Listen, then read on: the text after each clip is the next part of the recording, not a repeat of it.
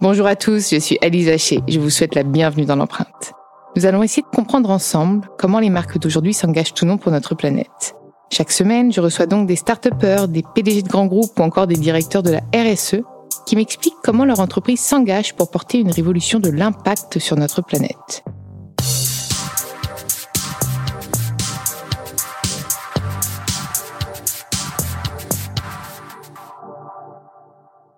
Et avant de commencer cet épisode, je souhaite vous présenter le nouveau partenaire de l'empreinte.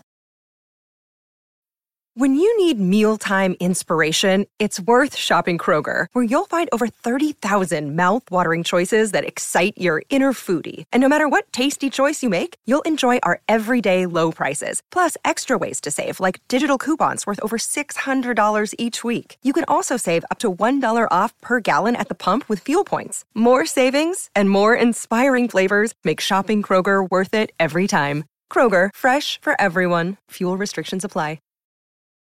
Dans ce nouvel épisode de l'empreinte, je suis ravie d'accueillir Karine de Boissezon, la directrice du développement durable du groupe EDF. Salut Karine. Salut Alice. Je suis ravie de t'accueillir dans l'empreinte. Bon, j'ai envie d'abord que tu me parles de toi, avant de parler d'EDF, de ton parcours, parce qu'il est assez fascinant. Et en plus, ça fait pas mal de temps que tu es chez EDF. Ça va faire euh, 11 ans. Ah oui, quand même, ouais. Tu n'es pas tombée dans la RSE dès le départ alors, je suis pas tombée dans la RSE, mais il y a comme un fil rouge. Euh, j'ai commencé effectivement dans la banque d'affaires américaine, donc ça peut paraître très très loin à Londres, euh, mais en fait, euh, quand j'étais là-bas, je suivais déjà le secteur euh, des services aux collectivités, donc l'eau, l'électricité, le gaz. Donc en fait, j'écrivais de la recherche sur ce secteur et je conseillais aux investisseurs d'acheter les titres sous-jacents des entreprises. Et donc j'ai fait l'introduction en bourse d'EDF quand j'étais côté banque. Et donc finalement, je me retrouve euh, maintenant bah, aux manettes de l'autre côté. Et d'ailleurs, c'est extraordinaire en fait parce qu'on se rend pas compte de la complexité quand on est à l'extérieur, hein, côté bancaire. Et quand on rentre dans un grand groupe, là, on voit les enjeux euh, et on voit qu'on a de l'impact. Et c'est ça que je recherchais. Et tu as commencé euh, à quel poste au début chez EDF Alors à la direction financière, je m'occupais bah, justement du cours de bourse d'EDF. Donc j'étais directrice des investisseurs et marchés, ça s'appelle. Donc voilà, le cours de bourse l'Assemblée générale. Et puis j'ai fait ça pendant cinq ans. Et puis je suis devenue directrice financière de la direction internationale. Et là, tu vois, le fil rouge, il continue parce qu'en fait, euh, quand tu cherches des financements pour des grands projets hydrauliques dans les pays émergents, le vrai sujet, c'est pas l'argent en fait, hein, c'est ta capacité à dérisquer le projet sur l'environnement et les enjeux sociétaux. Donc il y avait déjà des enjeux sociétaux, c'était à quelle époque? Donc ça, c'était 2015. Et mm. euh, on travaillait par exemple sur un projet au Cameroun, un projet hydraulique, qui va représenter 30% de la production du Cameroun. Donc c'est vraiment un projet stratégique, c'est une infrastructure stratégique et tu as un vrai impact évidemment sur les populations. Tu leur offres de l'électricité décarbonée et de l'électricité pour 100 euh, ans. Donc euh, là aussi, les enjeux climatiques, les enjeux d'acceptabilité, les enjeux de développement c'est au cœur de la raison d'être d'EDF. Et ça, je l'appliquais tous les jours quand j'étais dans ce poste. Et c'est comme ça que tu. Est-ce que c'est toi qui as créé d'ailleurs ce poste? Alors, le poste euh, financier, euh, non. Il non, mais le poste là que tu occupes actuellement. Aujourd'hui, non. En fait, EDF euh, e a un historique de plus de 16 ans de direction du développement durable. C'est presque un dinosaure en la matière. Exactement, c'est exactement ça. Mais c'est aussi une fierté parce que, en fait, l'environnement, il est au cœur des enjeux d'un électricien. On le voit avec les enjeux de neutralité carbone, on en reparlera peut-être. Euh, après, c'est vrai que l'électricité, c'est l'avenir en fait si on veut réussir la transition énergétique. On a besoin d'électricité décarbonée. Et donc les enjeux environnementaux autour de l'électricité, c'est le cœur du sujet pour le groupe depuis de nombreuses années. Ce qui a changé peut-être depuis mon arrivée, c'est l'accélération l'accélération de, des engagements, on a, de la pression. Aujourd'hui, on n'a plus le choix. Et puis le consommateur maintenant est très défiant, est très méfiant. Comment justement un groupe comme EDF, et c'est là qu'on va parler des engagements, euh, bah, comment vous vous y prenez? Bah en fait, on a un lien privilégié avec 40 euh, millions de clients. Là aussi, on en revient à EDF, c'est un acteur. Euh, c'est une entreprise publique. C'est une entreprise publique. L'État a plus de 83% hein, Donc elle œuvre déjà par essence même pour le bien commun. Exactement. C'est un point essentiel. Tu as raison. Mmh. La raison d'être du groupe, elle a été euh, finalement à la fois une nouveauté grâce à la loi Pacte en France. Hein. C'est une loi qui a permis au groupe d'inscrire leur raison d'être dans leur statut. On l'a fait il y a un an. Mais en fait, si tu demandes aux salariés chez nous, ils ont l'impression que de toute façon cette cette d'intérêt général, elle est là depuis 1946. EDF fête ses 75 ans cette année. Et moi, mon enjeu, c'est qu'on soit là encore pour 75 ans et qu'on ait cette licence d'opération pour les prochaines années. Et c'est la RSE qui te permet de t'inscrire dans la durée. Et concrètement, mais allez, cite-moi des grosses actions qui ont été mises en place déjà. Et puis après, on parlera de la neutralité carbone, parce que ça m'intéresse. Bien sûr. Donc, euh, en fait, euh, le premier euh, point clé pour moi, c'est d'avoir des salariés qui soient ambassadeurs de tes enjeux. C'est-à-dire que la RSE, si elle est dans une fonction centrale, mais qu'elle n'est pas incarnée dans les métiers avec les salariés, en fait, c'est du greenwashing. Je suis entièrement d'accord avec toi. Il faut qu'elle soit au cœur de tous les métiers. Exactement. Donc moi, mon enjeu depuis mon arrivée, ça a été vraiment ça. Ça a été de faire que la RSE, ça soit un enjeu métier, qu'on soit représenté dans les métiers et que les métiers le voient comme une opportunité. C'est-à-dire, si tu mets en musique la raison d'être, si tu mets tes enjeux carbone, biodiversité, bien-être, développement dans ton métier, à ce moment-là, tu te développes, mais tu te développes dans les limites de la planète et donc tu es au rendez-vous des attentes de tes parties prenantes. Et concrètement, par exemple, comment comment ça a pris forme Alors, on a sur un cœur de métier, par exemple. Exactement. Donc, par exemple, bah, tu le vois typiquement dans, dans l'hydraulique. Hein. L'hydraulique, c'est un, un j'allais dire, un des enjeux historiques du groupe, même avant le nucléaire d'ailleurs. Hein. C'est vraiment l'électricité la première euh, décarbonée, et en plus, elle permet l'intégration. Et on n'en parle pas assez. Je suis ravie d'aller voir le barrage. Exactement. On n'en parle pas assez, mais l'AIE, tu sais, l'Agence internationale de l'énergie, vient de publier un rapport pour rappeler justement, c'est exactement ce que tu dis, c'est-à-dire le, le, le, parent pauvre finalement euh, des énergies décarbonées. On n'en parle pas assez, mais c'est la première énergie renouvelable en France et chez EDF, hein, historique. Et là, en fait, ce qui est intéressant avec euh, l'hydraulique, je vais te citer deux exemples, euh, deux projets, enfin deux actifs, hein, Romanche-Gavet et puis Poutès. Il y en a un où en fait on a déconstruit des barrages pour les faire en souterrain, pour laisser la nature reprendre ses droits. Et en faisant ça, on a quand même augmenté la capacité du barrage. Donc c'est tout est en sous-sol. C'est des travaux incroyables. Et puis le deuxième, c'est Poutès, où là, tu avais un enjeu de continuité écologique pour le saumon. Et donc, on a fait un compromis. On a abaissé le barrage, on est en cours en ce moment. Hein. On baisse le barrage pour permettre au saumon de pouvoir euh, passer. Et donc là, tu es au cœur des enjeux climat, biodiversité. Un autre exemple que je te donne dans l'hydraulique, c'est bah, on change par exemple nos pratiques de maintenance sur euh, les Pyrénées pour protéger une espèce euh, menacée qui s'appelle le gypaète barbus, un rapace. Et donc on va changer les moments où on fait de la maintenance pour le laisser faire sa nidification. Donc tu vois, ça rentre vraiment au cœur des pratiques des managers en fait, des, des, salariés. Et ça, pour moi, c'est la RSE qui gagne. C'est celle qui fait changer les pratiques. Et puis finalement, c'est chaque région qui est même euh, au courant des espèces, etc. Donc c'est l'ancrage territorial. C'est ça, l'ancrage territorial. Exactement. Donc en fait, dans notre raison d'être, tu as quatre piliers. Tu as la neutralité carbone. On va en parler parce que ça peut être un, concept un peu abscon pour euh, pour euh, l'extérieur de la RSE. Tu as la préservation des ressources. Donc là-dedans, tu as la biodiversité. Et puis tu as bien-être et développement. Et dans le développement, on on est vraiment sur l'ancrage territorial. Et donc, pour euh, rester sur l'hydraulique, on a créé des agences qui s'appellent Une rivière, un territoire. Et là, on aide en fait les petites entreprises à se développer autour de nos territoires pour justement garder ce lien en dehors de nos barrages. Parce que quand tu es à l'intérieur de ton usine, tu peux un peu oublier le reste du monde. Et donc, c'est essentiel de rester maillé avec le local et surtout quand tu es en milieu rural pour assurer la pérennité économique autour de tes, de tes ouvrages. Donc, il y a une inclusion territoriale et puis je pense qu'il y a une égalité aussi homme-femme, etc. Bon, j'ai une femme en face de moi, donc déjà. non, c'est un sujet complexe dans les industries comme la nôtre, hein, mm. donc euh, parce que en fait le sujet c'est aussi de trouver des jeunes filles hein, qui ont envie euh, d'aller dans les écoles d'ingénieurs et de faire des métiers techniques.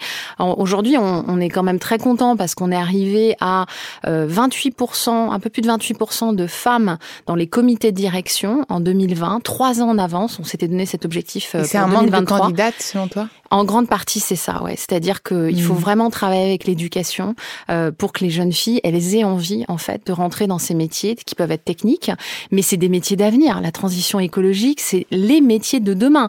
Donc effectivement, euh, évidemment, il faut absolument. Du sens. Exactement. Donc on a absolument besoin d'avoir aussi des femmes, et donc on est en train de revoir notre politique mixité pour être encore plus ambitieux, parce qu'on y croit. On a besoin de cette représentation, de cette diversité, et donc euh, c'est essentiel pour nous. Hum, c'est génial. Bon, on va parler de la neutralité carbone. Et donc, je crois que c'est prévu pour 2050. Moi, j'ai une question. Pourquoi pas avant? Je te titille. Non, mais j'adorerais que tu me dises, ah, mais non, bah, allez, si on le fait après-demain, c'est facile, c'est très facile, ça va aller vite. Alors, donc déjà, peut-être dire euh, un, un, point sur la neutralité carbone. C'est quoi la neutralité carbone? Mm. C'est euh, tu as autant de CO2 émis que de CO2 que tu peux absorber. Et donc, il y a pas mal de débats euh, aujourd'hui sur est-ce qu'une entreprise, elle a le droit déjà de se dire neutre en carbone? Parce que à finalement... À l'heure actuelle, tu veux dire? À l'heure actuelle. Parce que, et même demain d'ailleurs, en fait. Parce qu'il y a des gens qui disent, bah, en fait, c'est scientifiquement, ça se joue sur un territoire, en fait. C'est pas une entreprise euh, qui peut s'accaparer finalement ce sujet. Mais on va pas attendre la standardisation euh, de la définition de la neutralité carbone. On est dans l'urgence. Là, on sera en 2070. Exactement. on est dans l'urgence immédiate. On le voit bien, mm. euh, le dôme de chaleur aux États-Unis, les famines à Madagascar, la, la grêle dans mm. l'est de la France. Enfin, je veux dire, les événements, ils sont là. On les voit tous les jours. Donc là, on est dans ce qu'on appelle la décennie de l'action. Donc nous, on n'a pas attendu la normalisation, on s'est engagé donc dans cette neutralité carbone à 2050. Donc euh, évidemment, euh, on a des objectifs court terme aussi. Hein. Donc ça veut dire quoi? En 2050, faut plus qu'il y ait de CO2. Donc euh, faut plus ces, ces, gaz à effet de serre. Donc on les réduit à zéro. Donc ça c'est l'ambition. et comment? Alors, ça, effectivement, le plan d'action, c'est ce qui t'évite. Au moins celui à court terme. Exactement, c'est ce qui t'évite le greenwashing finalement, parce que tout le monde peut se déclarer entre guillemets neutre en carbone en 2050, et tu espères la technologie de en 2049, d'accord? Donc on n'est pas du tout là-dessus. Donc nous, on a euh, plan euh, court terme, 2023, 2030, etc. Et donc comment on fait ça? Ben, En gros, il faut chasser les fossiles. Hein, ça paraît simple comme ça, mais enfin c'est pas si simple, mais c'est ça l'ambition. Donc nous, on est un électricien, enfin on est un énergéticien, mais principalement on a des centrales de production d'électricité, et donc on va fermer ou transformer nos centrales qui émettent du CO2. La bonne nouvelle, c'est qu'on n'en a pas beaucoup parce qu'on est très très décarboné aujourd'hui. Peut-être important de le rappeler parce qu'il y a peut-être des, auditeurs qui ne savent pas, le nucléaire n'émet pas de CO2 en production. Bien sûr, si tu prends tout le cycle de vie, de l'extraction jusqu'à la déconstruction, tu en as un peu, mais tu en as 60 fois moins que dans des centrales charbon. Et, puis, et puis ces centrales fossiles, finalement, euh, ça va créer aussi du chômage? Alors, ça, c'est un élément essentiel, c'est ce qu'on appelle la transition juste, effectivement. C'est-à-dire, quand tu fermes des centrales, comment tu anticipes euh, les enjeux des salariés Et, évidemment, là, on perd l'homme, exactement. on protège l'environnement et on, on protège Exactement. Donc ça, c'est un sujet, évidemment, qu'on traite depuis de nombreuses années. Donc, on fait, euh, on anticipe, ça s'anticipe. Heureusement, tu fermes pas une centrale du jour au lendemain. la complexité. Hein, mais c'est pour ça que c'est important à nos auditeurs de comprendre pourquoi c'est complexe ces sujets-là, parce que le, le bien-être, enfin, l'environnement et l'humain, c'est complètement lié. Faut pas oublier l'un ou, l'autre. Exactement, exactement. Mais tu as tout à fait raison, et c'est des freins justement mm. pour que des pays s'engagent. Hein. Si tu prends la Pologne, par exemple, en Europe, charbonner euh, à plus de 80% évidemment, leur enjeu, c'est un enjeu de transition sociale avant tout. C'est quels emplois pour ces salariés dont les actifs vont être fermés. Et donc là aussi, c'est de l'anticipation. Ils sont en train de développer du nucléaire, des énergies renouvelables pour essayer effectivement de faire cette transformation. Et donc nous-mêmes, euh, on anticipe euh, en avance bien sûr euh, ces fermetures et on, travaille pour chaque salarié pour le mettre dans les régions. Ça c'est la grande évidemment l'impact d'EDF, c'est qu'on a on est une entreprise territoriale en France notamment. On est partout sur le territoire et on a plein de métiers. Et donc, on arrive à faire que nos salariés puissent aller dans la distribution, euh, dans d'autres métiers du groupe, en fait. Donc ça, c'est une chance. Alors, c'est pas simple.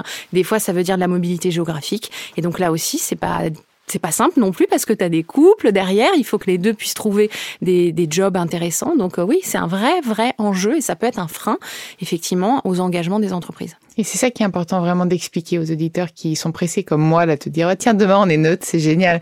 C'est toute la complexité derrière et c'est pas une mauvaise volonté ou la volonté d'être lent parce que je pense que l'urgence climatique, elle est là pour tout le monde. Exactement. Grande entreprise comme petite entreprise, etc. Et donc en fait, il faut que euh, tu joues sur les deux mm. tableaux, c'est-à-dire il faut bien sûr être ambitieux sur les réductions, mais tu ne les fais pas à n'importe quel prix. Donc effectivement, tu anticipes les aspects sociaux. Et puis tu travailles sur l'adaptation, et parce que l'adaptation, là aussi, c'est important, c'est-à-dire comment tes actifs vont gérer court terme le changement climatique avant même que tu les fermes pour euh, certains. On le voit bien, les crues, euh, les événements extrêmes, les tempêtes. Malheureusement, on le voit de plus en plus dans nos territoires aussi en France. Hein c'est pas un truc de, millions de kilomètres, ça se passe chez nous aussi. Et donc ça, c'est important. Et là aussi, on a lancé des grands plans d'adaptation de nos actifs pour s'assurer que on fait pas que les réductions. Et bien entendu, il faut faire les réductions, mais en attendant, il faut aussi adapter nos actifs. Et à court terme, là, donc pas 2050, quelles sont les prochaines actions que tu peux euh, nous, nous évoquer Alors sur la production d'électricité, bah, on ferme hein, des actifs, c'est mm. quand même ça le court terme quand même. Mm. En France, en Angleterre, Est-ce que tu as un horizon à nous donner? Oui, bah là en Angleterre par exemple, on ferme le charbon à 2022. En France aussi 2022. Mm. Donc euh, tu vois, c'est très très court terme, c'est demain.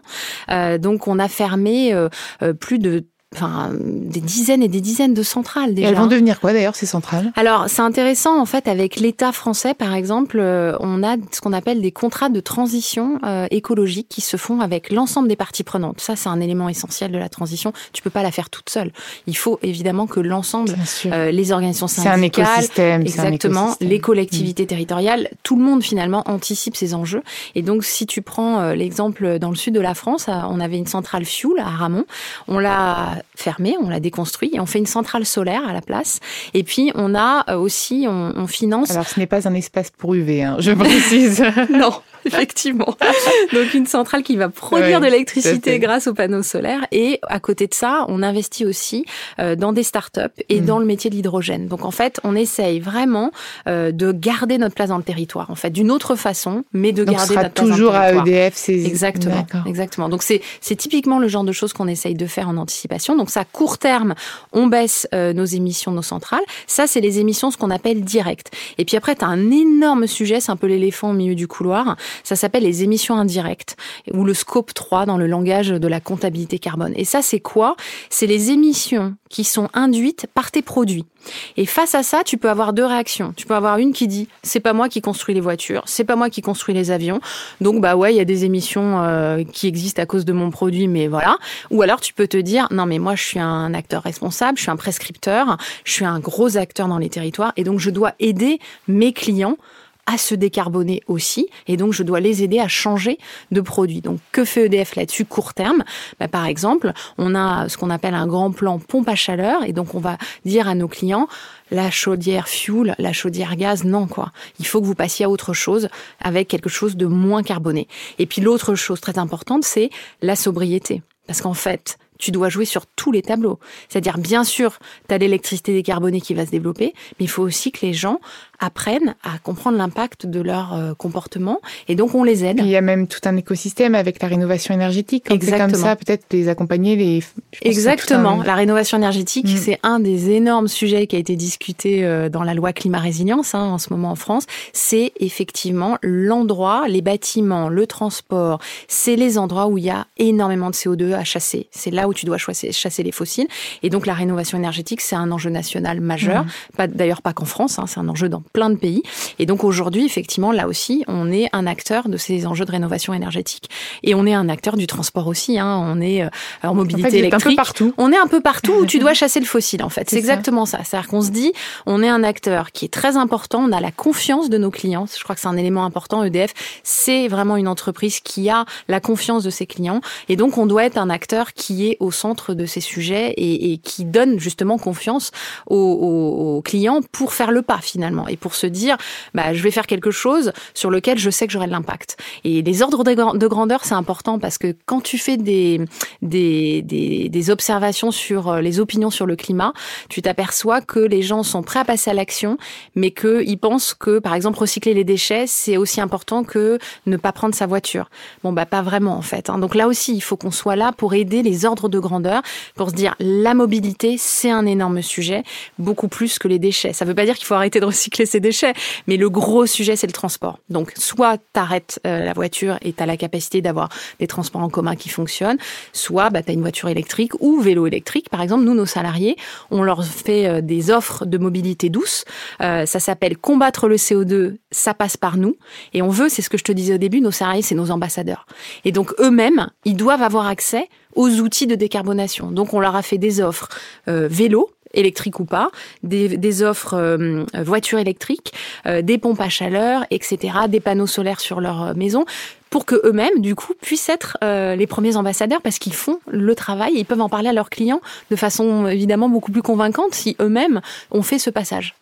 Et donc, en fait, EDF a aussi ce rôle d'éduquer le consommateur et donc et puis c'est pas les enfin tous les Français finalement. Exactement. Donc on a en fait une appli qui s'appelle EDF et moi que tu peux avoir donc très facilement et ça te donne en fait plein d'éco-gestes. Donc ça te donne voilà tu rentres un certain nombre de, de, ton frigo, ton four, un peu tout ce que tu as dans ta maison et ça t'aide à calculer la consommation idéale et à te dire bah là il faut éteindre tel truc, il faut mettre pas mettre en veille. Ça te donne en fait des idées pour baisser ta consommation. évidemment derrière c'est des euros parce que si tu le fais de façon sérieuse, tu fais aussi des économies. Donc d'un point de vue financier, évidemment, tu y retrouves aussi ton intérêt. Euh, écologie enfin, est souvent égale à économie, en fait. C'est du bon sens. C'est du bon sens, mais on a vu que on l'oublie vite. On hein. l'oublie vite, et puis mmh. effectivement, euh, ça peut, euh, si c'est pas bien fait, ça peut créer effectivement des crises. On l'a connu en France hein, avec les gilets jaunes. Donc, je pense c'est essentiel. Tu disais la pédagogie et faire finalement la transition juste, c'est-à-dire penser à ceux qui ont le plus d'enjeux finalement pour faire la transition. Et puis ce que j'aime aussi dans ton, dans ton discours et donc dans, dans les pratiques d'EDF, et, et franchement je tiens mon chapeau, c'est que souvent on, a l'impression que écologie, ça va être perte d'emploi, retour en arrière, etc. Toi tu me parles d'innovation, tu me parles de euh, on va construire autre chose, on va faire donc la centrale solaire et non la centrale UV. Mais en fait on va faire autrement. Et on va pas euh, en fait, on va pas déconstruire pour euh, juste déconstruire, on va déconstruire pour reconstruire et reconstruire mieux. Oui. Et ça, c'est intéressant. C'est un point euh, que tu mentionnes, l'innovation. C'est vrai que c'est un sujet, euh, je trouve très intéressant par rapport à ma direction. Ma direction, elle appartient à une direction plus large, innovation, responsabilité d'entreprise, stratégie. Et ça, ça permet quoi? Ça permet à ma direction d'être ni dans l'utopie, ni Cassandre.